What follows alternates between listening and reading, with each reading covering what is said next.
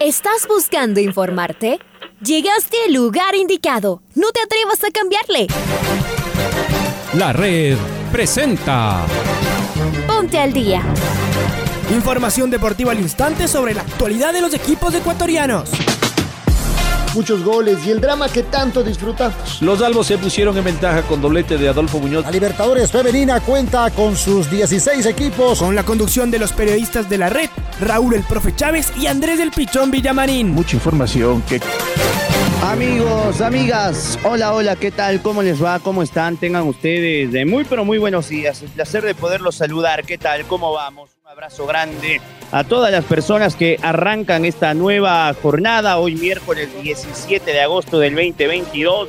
Un fuerte abrazo de parte del señor Leonardo Durán que está en los controles, quienes habla Andrés Vilamarín Espinel. Bienvenidos y bienvenidas a esta programación acá en el micrófono de los 102.1. Miércoles 17, comenzamos entonces con los titulares. El Club Deportivo El Nacional no pasó del empate frente al Atlético Santo Domingo. Pervis Estupiñán jugará en el Brighton con Moisés Caicedo y Jeremy Sarmiento. Liga Deportiva Universitaria pide a la Liga Pro revisar los horarios para sus partidos de local. Moisés Corozo manifestó que cada vez se siente una mejor sincronía con la defensa de su equipo. Se reprograman los cuartos de final de la Superliga Femenina. Y cada vez falta menos para el inicio de la vuelta en España. Señoras y señores, en la red llega Alfonso Lazo Ayala con el editorial del día. Brighton ya tiene a tres seleccionados ecuatorianos en sus filas. Ayer finalmente anunció a Pervis Estupiñán como refuerzo para su lateral izquierdo. Según trascendió, llegaría por una suma cercana a los 25 millones de dólares, incluyendo las variables. Así el zurdo lateral tricolor se sumará al trabajo de Moisés Caicedo, que ya es gran figura del equipo y al joven Jeremy Sarmiento que por ahora juega en la reserva en espera de sus chances. Pervis llega a la Premier League con un importante paso por el Villarreal, donde llegó a disputar las semifinales de Champions League frente a Liverpool. Además, estos dos años han coincidido con su crecimiento y ratificación como lateral izquierdo de la Tri. Fue figura en varios partidos de las eliminatorias y marcó algunos goles, uno de ellos, muy importante, el de la histórica victoria en Santiago frente a Chile. Muchos se preguntan si crece con este traspaso. En principio la Premier es bastante parecida a la liga en organización. Sin embargo, muchos, la mayoría tal vez, de los mejores jugadores del mundo están jugando en Inglaterra. Este Brighton, siendo un equipo chico, terminó sorprendiendo el año anterior al finalizar en noveno lugar, cerca de la zona de clasificación internacional. Este año comenzó bastante parecido y sueña con golpear a los gigantes de la Premier, pero además, si Pervis logra consolidarse, estará en el mercado preciso para pasar a alguno de los grandes. Viene a reemplazar a un jugador a quien el Brighton lo vendió precisamente al Tottenham. Nosotros lo que necesitamos es que jueguen estos meses antes del Mundial. Y por ese camino parece ir Michael Estrada, quien también fue anunciado ayer como nuevo delantero de la máquina cementera, el Cruz Azul. No tuvo mayores oportunidades en el DC United y regresa al balompié azteca donde jugó en el Toluca en el 2019 y 2020. Michael, de 26 años, fue nuestro goleador en las eliminatorias y tenemos una gran necesidad de que logre continuidad en su nuevo equipo en estos meses antes del Mundial. Para un centro delantero es más complejo porque solo marcando goles uno se asegura un puesto en el equipo. En otros puestos de la cancha los rendimientos se miden en diferentes factores. Para los goleadores no hay más salidas. En todo caso, en la MLS no jugaba. Así, el cambio debería ser para bien. Y el Club Deportivo Nacional no pasó del empate frente al colista de la Serie B, un rival que por supuesto se encerró y le esperó. La ansiedad volvió a ser presa del plantel criollo. De todas formas, le falta todavía un partido diferido frente al Olmedo para achicar diferencias. Y ahora el rojo le apunta a la Copa Ecuador. No tendrá muchas horas de descanso, pues el viernes debe visitar al IDB y deberá recuperarse rápidamente del amargo resultado. La Copa, más allá de la importancia del título que está en disputa y la posibilidad de clasificar a la Libertadores, es el segundo torneo en importancia para el cuadro dirigido por Ever Hugo Almeida. Lo primero es ascender, allá apunta la trituradora roja, pero el fútbol se cura con fútbol. Y vamos a arrancar precisamente con lo que Alfonso citaba al cierre de su editorial. El Club Deportivo El Nacional no pasó del empate, fue un eh, amargo 0 a 0 con el último de la Serie B, que es el Atlético Santo Domingo. Intentó, pero no pudo el equipo de Berugo Almeida. Está Marco Fuentes, que ayer a la noche comentó el partido en el Atahualpa y nos trae detalles sobre este empate del Rojo Nacional. ¿Cómo te va, Marquito? Bienvenido. ¿Qué tal Andrés? Amigos y amigas de la red, qué gusto saludar con ustedes a esta hora con información de la Serie B del fútbol ecuatoriano, ya que inició la cuarta fecha en la segunda etapa del ascenso al fútbol grande del Ecuador con el partido entre Nacional y el Atlético Santo Domingo. Se enfrentaban uno de los punteros con el último clasificado en la tabla de posiciones y el resultado final fue un sorpresivo 0 a 0 en un compromiso en donde Nacional nunca se sintió cómodo de cara al arco de Roberto Loza y en donde el Atlético Santo Domingo incluso pudo haber eh, conseguido un triunfo gracias a dos ocasiones absolutamente claras que dilapidaron tanto Byron Torres como Víctor Macías en la segunda mitad. Con este empate en blanco, el eh, equipo de los puros criollos se posicionó en el primer puesto de la tabla con 35 unidades en eh, una clasificación que también tiene a libertad con los 35 puntos, pero con un partido que jugará el día jueves en casa frente al equipo de Búhos. El Nacional finalmente completará su participación en Serie B con un partido pendiente que tiene frente al Centro Deportivo Olmedo y a partir de ahí cuando todo esté en igualdad de condiciones podremos ir eh, dilucidando cómo termina la clasificación rumbo al ascenso a la Serie A de la Liga Pro Cris lo que será la temporada 2023. Ahora el siguiente escollo para el Nacional será jugar el próximo día viernes en su debut en Copa Ecuador Ecuabet en lo que corresponde al Final Four cuando enfrente a Independiente del Valle en el Estadio Banco Guayaquil. Esto es lo que les podemos informar a esta hora, amigos amigas de la red. Qué gusto estar junto a ustedes. Como siempre, les deseamos una excelente jornada y les invitamos a seguir en nuestra sintonía. Nos reencontramos en instantes, eh, nada más. Un abrazo grande. Otro abrazo para ti, Marco. Y ahora vamos con eh, Pervis de Estupiñán, que fichó por el Brighton, jugará con Moisés Caicedo y con Jeremy Sarmiento en la Premier League de Inglaterra. Domingo Valencia Lazo nos trae detalles. ¿Cómo te va, Domi? Bienvenido. Hola Andrés, ¿cómo te va? El Brighton confirmó la contratación de Pervis Estupiñán por los próximos cinco años. El lateral ecuatoriano firmó el contrato hasta junio del 2027. El técnico Graham Potter, en una nota en la página web de las Gaviotas, dijo estar emocionado por la llegada de Pervis Estupiñán, teniendo en cuenta que salió Mark Cureya al Chelsea. Estaban buscando un jugador en esa posición como lateral carrilero izquierdo para que le dé un poco de profundidad al equipo. Además de su experiencia internacional, dijo el DT. Eh, recordemos que Pervis Estupiñán jugó con el Villarreal, fue semifinalista de la Champions, campeón de la Europa League. Tiene mucha experiencia en la liga. Esperemos que se acomode rápidamente en Inglaterra, pero estamos ansiosos de verlo entrenando con nosotros y por supuesto jugando en la Premier, dijo el director técnico. Después, el Brighton hace una reseña de Pérez de Estupiñán, que jugó con Liga Deportiva Universitaria hasta el 2016. Ahí firmó con el Watford, el grupo que maneja el Watford Inés, entre otros equipos. Lo prestó al Granada, al Almería, al Mallorca, al Osasuna, donde hizo una gran temporada y finalmente se unió al Villarreal desde el 2020. Pervis Estupiñán se va a unir a Moisés Caicedo y Jeremy Sarmiento en el conjunto inglés para jugar la Premier desde la temporada 2009-2010, que no había tantos ecuatorianos en la Premier. Además es la primera ocasión que estarán tres en el mismo equipo. Pero como les decía, desde la 2009-2010, cuando Antonio Valencia entre el Wigan y el Manchester United, Alejandro Castillo en el Wolverhampton, Cristian Benítez en el Birmingham, al igual que la Sombra Espinosa también en el Birmingham, no teníamos tantos jugadores ecuatorianos en la Premier. Informó para el Noticiero al Día Domingo Valencia. Andrés, vuelvo contigo, Estudios Centrales. Gracias, Domingo fuerte abrazo para ti. Vamos a dejar de lado el eh, tema de los ecuatorianos en el exterior y nos metemos de lleno en la actualidad nacional. Liga Deportiva Universitaria ayer retornó a los entrenamientos luego de su victoria el pasado domingo, dos goles por cero sobre el Club Sport que ahora los albos piensan en lo que significará el partido de este día sábado por la fecha 7 frente al Cumbaya.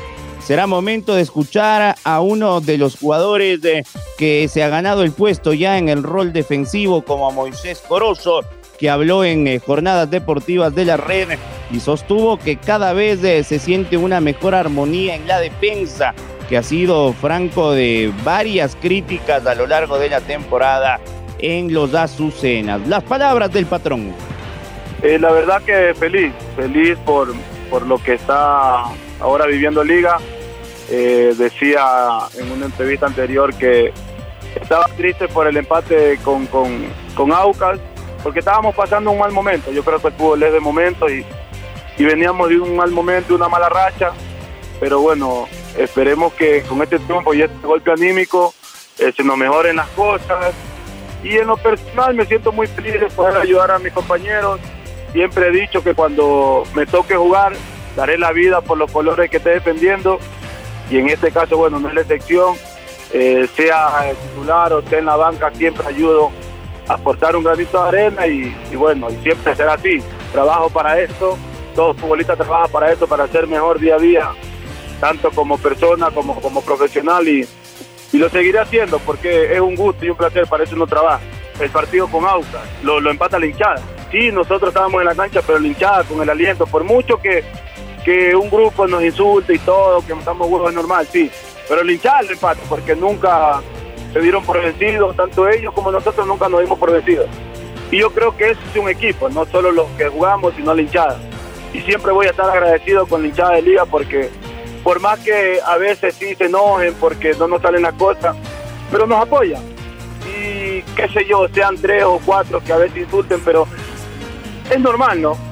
Porque como te digo, cada cual tiene su forma de pensar y tiene su forma de vivir. Pero sí estoy agradecido con ellos porque incluso esta semana nos apoyaron con el, con el partido contra MLE y, se, y, se, y ellos vieron que se notó eh, que nosotros estamos comprometidos y, y bueno, nosotros también vimos que ellos también están comprometidos, como siempre lo están.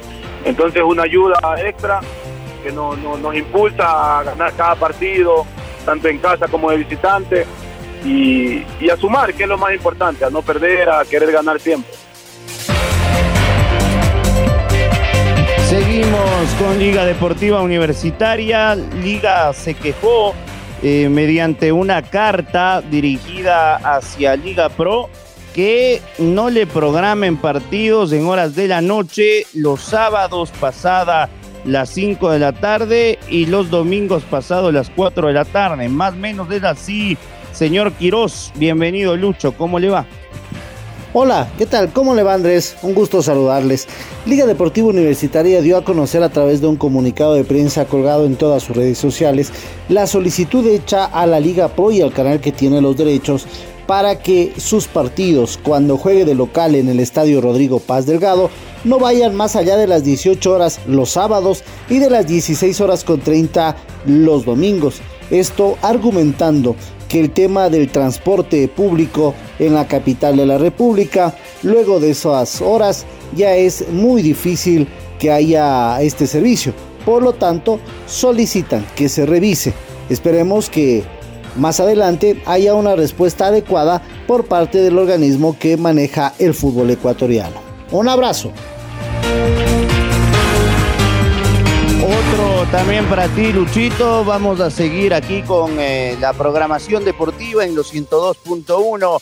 Luego de escuchar eh, informes del Mundo Liga, nos vamos ahora con Maite Montalvo porque se dieron a conocer los nuevos horarios para los cuartos de final de ida de la Superliga Femenina. Todos los duelos se jugarán este 21 de agosto. ¿Cómo te va, Maite? Bienvenida. ¿Qué tal Andrés? Un fuerte abrazo para ti. Seguimos con más información deportiva en el noticiero al día de la red. Ya se volvieron a reprogramar los partidos de ida de los cuartos de final, los playoffs de la Superliga Femenina. Estos van a empezar y todos se van a jugar el mismo día, el 21 de agosto. Hablando de este día domingo, se van a jugar los siguientes partidos en los horarios que les voy a comentar. En el estadio Rumiñahui a las 11 de la mañana, el Quito FC se enfrenta al Deportivo Ibarra. Estos son los cuartos de final de ida. Ida, el mismo día, a la una de la tarde en el estadio Guillermo Albornoz, Espuse versus Barcelona. A las 2 de la tarde en el estadio Rumiñahui, Universidad Católica versus Dragonas de Independiente del Valle. Y a las 5 de la tarde en el Rodrigo Paz Delgado, las Guerreras Salvas se enfrentan a las ñañas. Recuerden que la semana pasada todo esto estaba estipulado para jugarse, sin embargo, por la decisión del gremio arbitral de AFNA, pues todas las competencias, tanto de Superliga Femenina, divisiones formativas, segunda categoría, se habían suspendido y ahora se realizó una reubicación y una reprogramación de lo que vienen siendo eh, estos primeros partidos. Antes iban a ser entre viernes, sábado, domingo y ahora todo se va a jugar el mismo día en los horarios que les acabo de indicar. Sigue la Superliga Femenina, están ya elegidos los ocho mejores equipos de la competencia, buscando a los semifinalistas. Estos son partidos de ida y vuelta que se van a jugar a semana seguida, buscando quién va a ser el nuevo campeón de este 2022. Regreso contigo, Andrés, con muchas más novedades. Bueno, vamos a estar al pendiente entonces del inicio de la fase final de la Superliga Femenina. Gracias, Maite. Abrazo grande para ti. Y ahora cambiamos de disciplina deportiva, dejamos a un lado el fútbol y nos metemos de lleno en el ciclismo, porque el día viernes en Ámsterdam con nuestro enviado especial Patricio Javier Díaz dará inicio la vuelta y habrá que decir que Richard Carapaz es el representante número uno del Team Ineos. Y vamos a escuchar a Mauricio Rodríguez, él es especialista en ciclismo, habla precisamente de la Vuelta a España y sobre Richard Carapaz, de Mauricio Rodríguez decía lo siguiente. En realidad ya esperando que llegue el viernes, una la, gran vuelta a España. Eh, claro, con la emoción ahora siempre que de tenerle a Richard ahí, ver qué pasa, cómo, cómo arranca, ver la expectativa de cómo está en esta vuelta y una, una carrera que, que pronostica mucha, muchas sensaciones, mucha pelea, mucha competencia porque eh, los grandes del ciclismo han apuntado en esta y va a estar dura la pelea, va a estar muy, muy dura. Eh, sí, en realidad el, el Ineos por mucha por muchas competencias siempre tuvo lo que ellos llamaban el, el co-líder. Siempre habían dos, dos personas que, que, estaban al frente. Era una de sus estrategias eh, bastante seguidas, pero últimamente en este año se ha dedicado a poner un, un líder principal. Eh, se escucha y se rumorea mucho de que esta puede ser la última de, de Richard Carapaz en el Lineo, pero él está como el líder completo.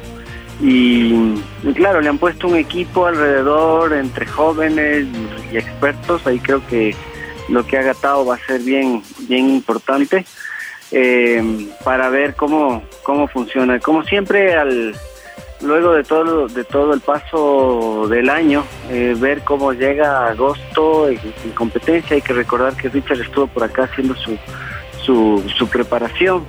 Eh, habrá que ver la primera semana cómo cómo va.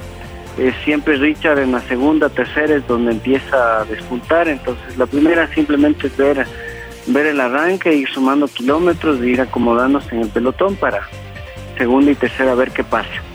Pero como te decía hace un rato, eh, va a estar la competencia bien dura, eh, confirmó Roglic, está la Steve, está Belope, está, mm, yo creo que Roglic se va, va a ir por todas, Así que Nairo Quintana también va, entonces van a estar ahí los, los duros. López, entonces va a estar bien, bien competitiva la, la vuelta. Y nosotros vamos a contarles todos los detalles de, la vuelta.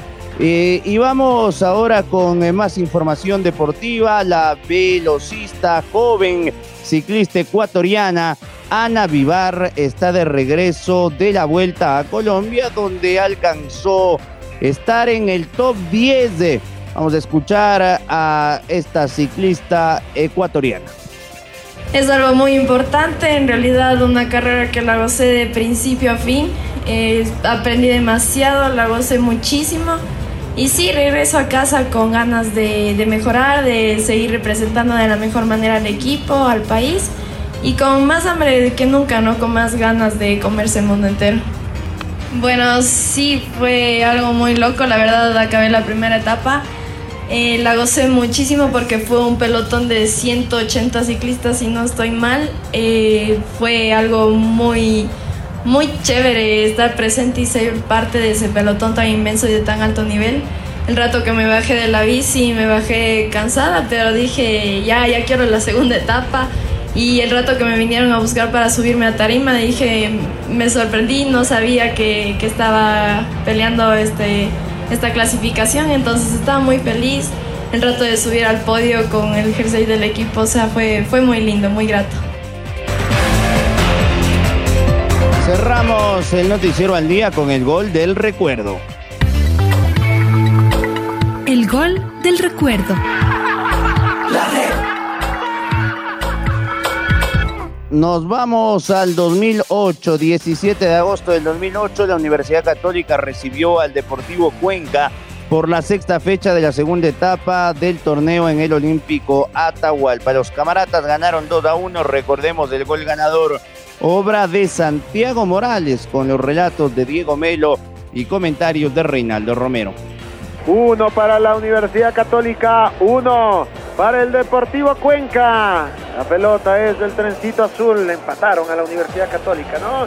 Ha podido marcar a pesar lo ha tenido encerrado al Cuenca en algún tramo de este segundo tiempo. Por el sector derecho, quien la tiene es Juan Carlos Godoy. La mete en el área. Ahí está Roberto Silva por el sector izquierdo. Roberto Silva que la bajó. Va a venir el centro de Roberto. El cabezazo Morales.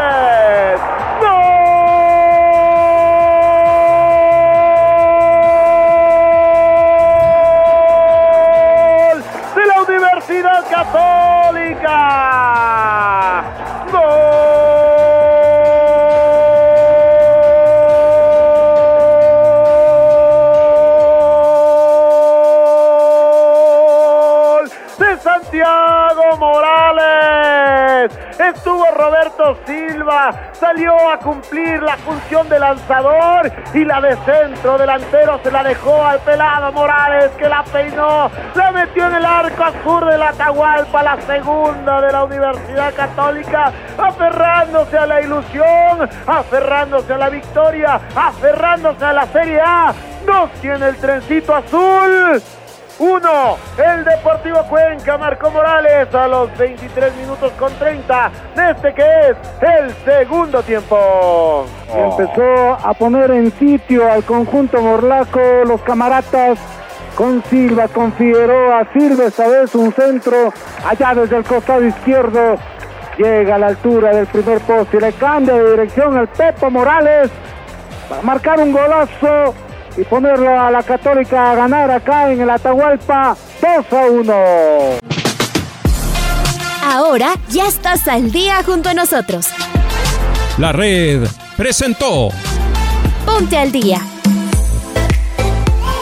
Informativo completo sobre la actualidad del fútbol que más nos gusta, en donde estés y a la hora que tú quieras.